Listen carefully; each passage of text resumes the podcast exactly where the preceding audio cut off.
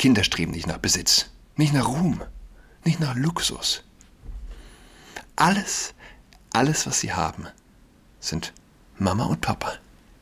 Und wenn die nicht zusammen sind, was bleibt diesen Kindern? Was bleibt diesen Kindern? Und ein Bischof, der daherkommt und sagte, wir müssen den Familienbegriff weiten. Sigbastard ist eigentlich verniedlichend.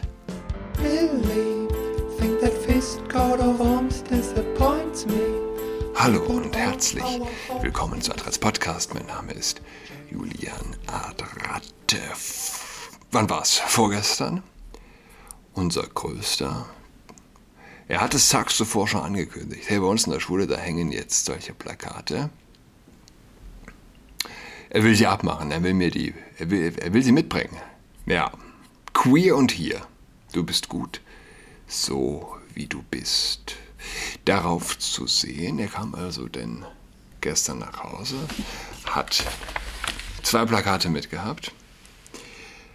Ähm, fünf Menschen, das linke Wesen, kurzer Schnitt, könnte ein Mädel sein, irritierend dann sind die Bartstoppeln auf der Oberlippe.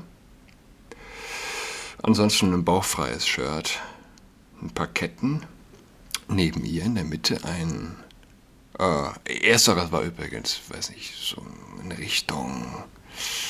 Ah, nicht deutsch, sag ich mal. Ja. In der Mitte dann nochmal dunkler, mehr, nochmal exotischer angehaucht, dunkelbraune Haut, blaue Lippen, Zöpfe, lange äh, Schläfenhaare, Ohrringe, Perlenkette und Perlenarmband ähm, und um den blauen Mund herum der Bartschatten eines, ja, eines Bartes. Man sieht bei ihr offensichtlich, dass es Brüste gibt. Ihr Gesicht auch an sich ist femininer. Man würde also eine, in jedem Fall eine biologische Frau vermuten. Und daneben eine Frau mit, weiß nicht, nennt man das Turban? Eine Frau kniend davor, ein Mädel mit Kopftuch. Abgesehen vom Kopftuch sieht sie normal aus. Und es ist meine feste, feste Überzeugung, dass dies einer der Punkte ist, oder dass dieses Bild exemplarisch den Hass und oder vielmehr die Verachtung erklärt, die muslimische Jugendliche gegenüber sozusagen insgesamt den Deutschen gegenüber empfinden, unserer Gesellschaft gegenüber dieses Bild. Hm? Ein muslimisches Mädel mit Kopftuch reinzupacken in die menschenverachtende Traumwelt der Vogue-Ideologie. So, liebe Freunde. Oh Mann, die, die muslimischen Teens, sie werden euch nie, nie lieben. Das ist vielleicht eine der der größten Illusionen, in denen sich der säkulare Klimaextremist und Vogue-Gläubige befindet. So, und diese Person, sie hat den Arm umgelegt um eine fünfte, die letzte Person. Hm, wahrscheinlich ein Mädchen, kurze Hosen, stark behaartes rechtes Bein und das linke Bein eine Prothese queer und hier. Du bist gut so, wie du bist. Gefördert durch, wer macht das? Wo kommt das her? Senatsverwaltung für Bildung, Jugend und Familie, Berlin. Queerformat, Fachstelle Queere Bildung. Les Mis, Mis, Migras, Young and Queer Berlin und äh, Initiative Berlin tritt ein für Selbstbestimmung und Akzeptanz sexueller und geschlechtlicher Vielfalt erstmal sacken lassen. Ja? Erstmal sacken lassen. Man kann sich vielleicht gut bildlich vorstellen. Du bist gut, so wie du bist. Warum, warum, warum ist das eigentlich das Entscheidende an der Sache? Du bist nämlich nicht gut so, wie du bist. In diesem Kernsatz eigentlich haben wir ein antibiblisches, ein grundsätzlich anti-christlich-jüdisches Programm, vielleicht grundsätzlich ein anti-religiöses Programm, obgleich natürlich es sich hier um eine Ersatzreligion handelt. Du bist nämlich nicht gut so, wie du bist, sondern Gott will, dass du besser bist. Alrighty, right.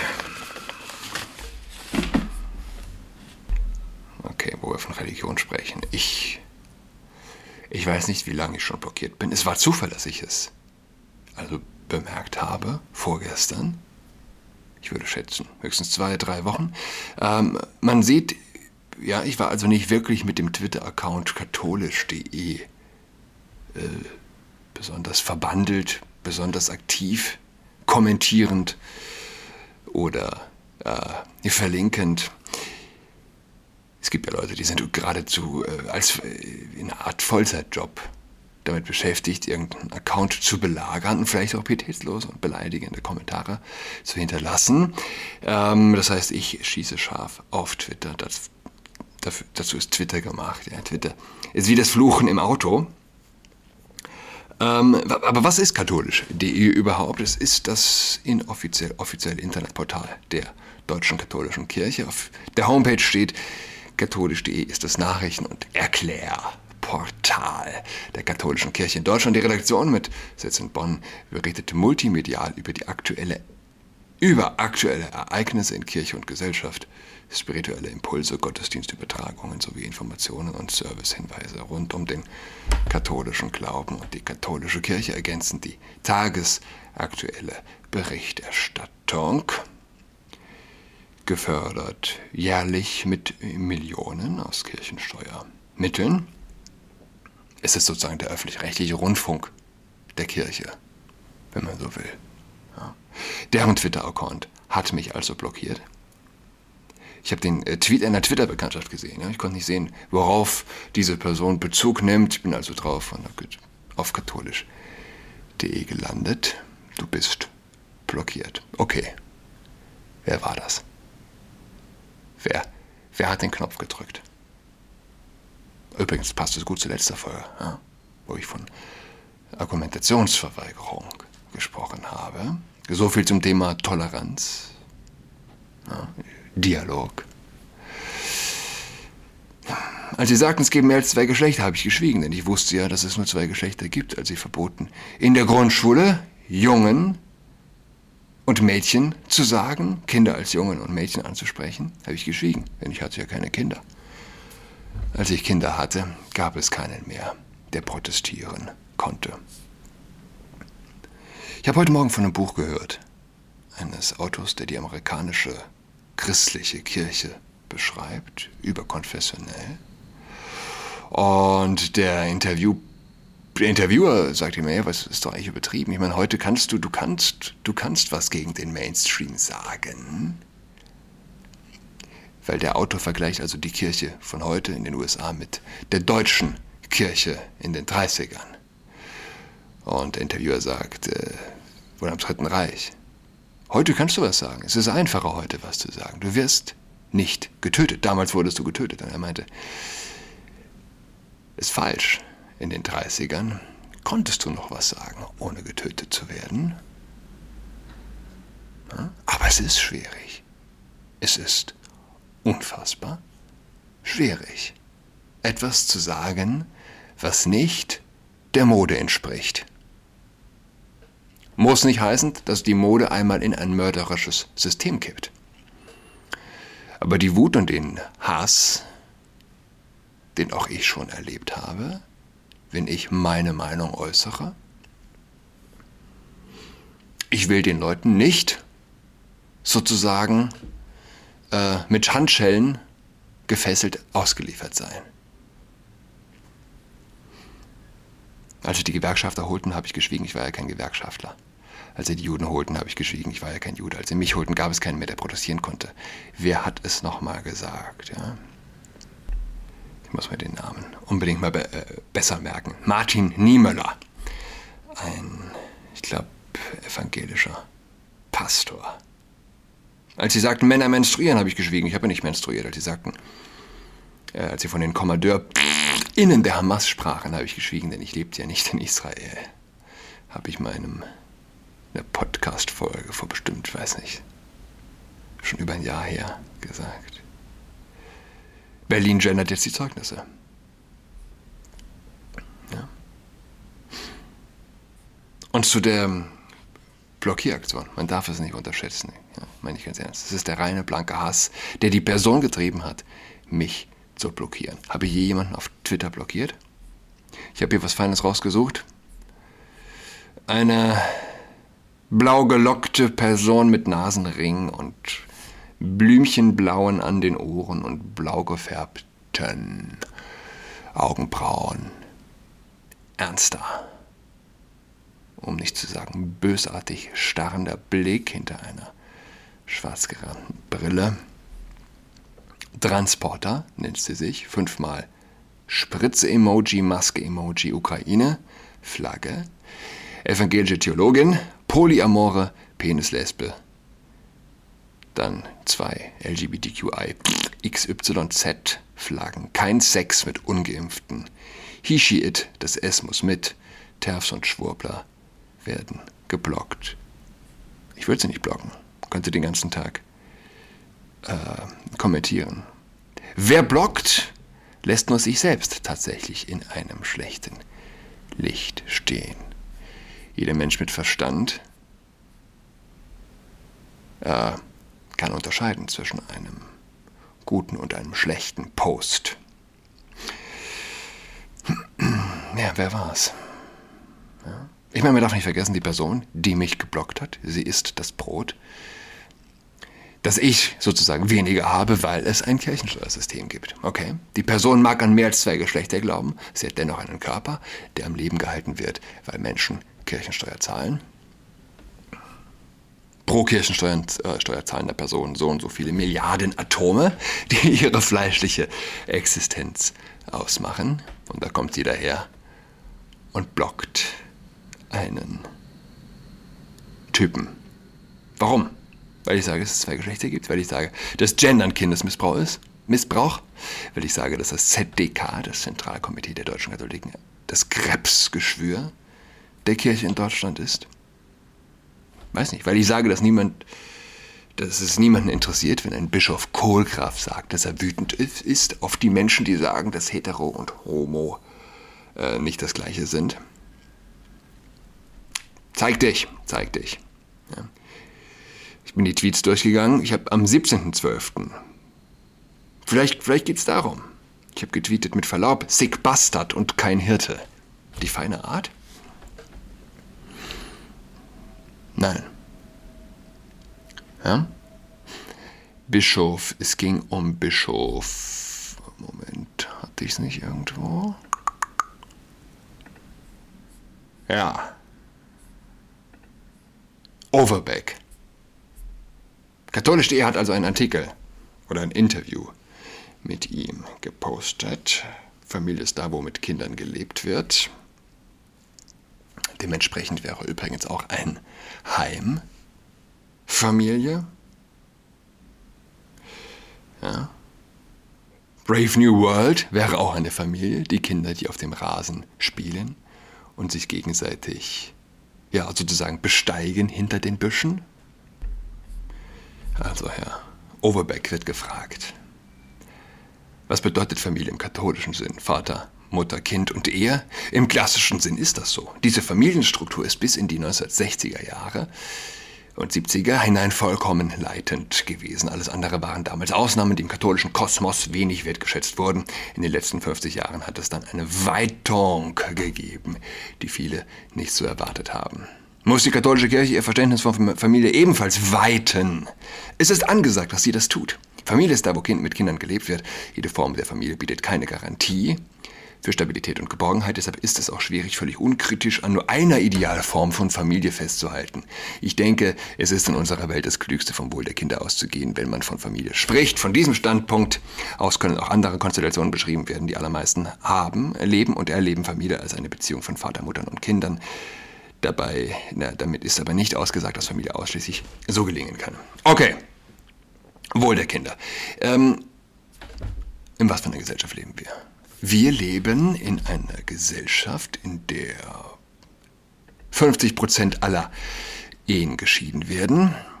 Ich glaube, ich kenne, also hier in Berlin Mitte auf dem Prenzlauer Berg, ist es eher, ist es eher der Ausnahmefall, wenn die Eltern noch zusammen sind. Klingt komisch, ist aber so. Ja? Alles, alles, was Kinder besitzen, sind ihre Eltern. Kinder streben nicht nach Besitz, nicht nach Ruhm, nicht nach Luxus. Alles, alles, was sie haben, sind Mama und Papa. Und wenn die nicht zusammen sind, was bleibt diesen Kindern? Was bleibt diesen Kindern? Und ein Bischof, der daherkommt und sagte, wir müssen den Familienbegriff weiten.